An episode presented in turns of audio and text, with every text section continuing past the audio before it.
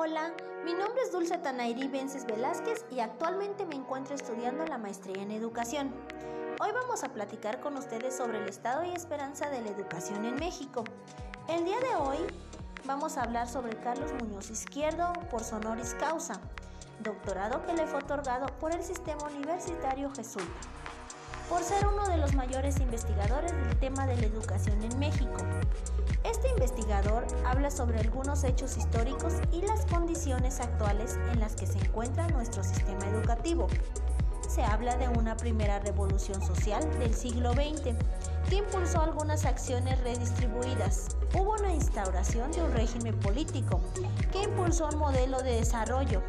Posteriormente, otro punto muy importante fue el movimiento del 68, que fue la esperanza de transformar a México en un país democrático sostenido por un sistema económico competitivo.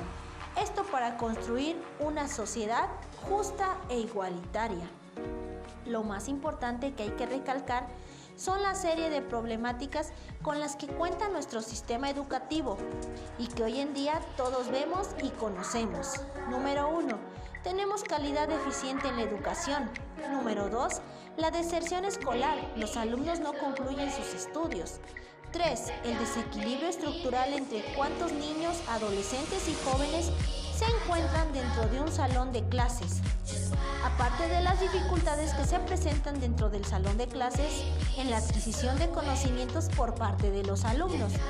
Todo esto nos hace ir al futuro, como lo menciona el investigador en su estudio.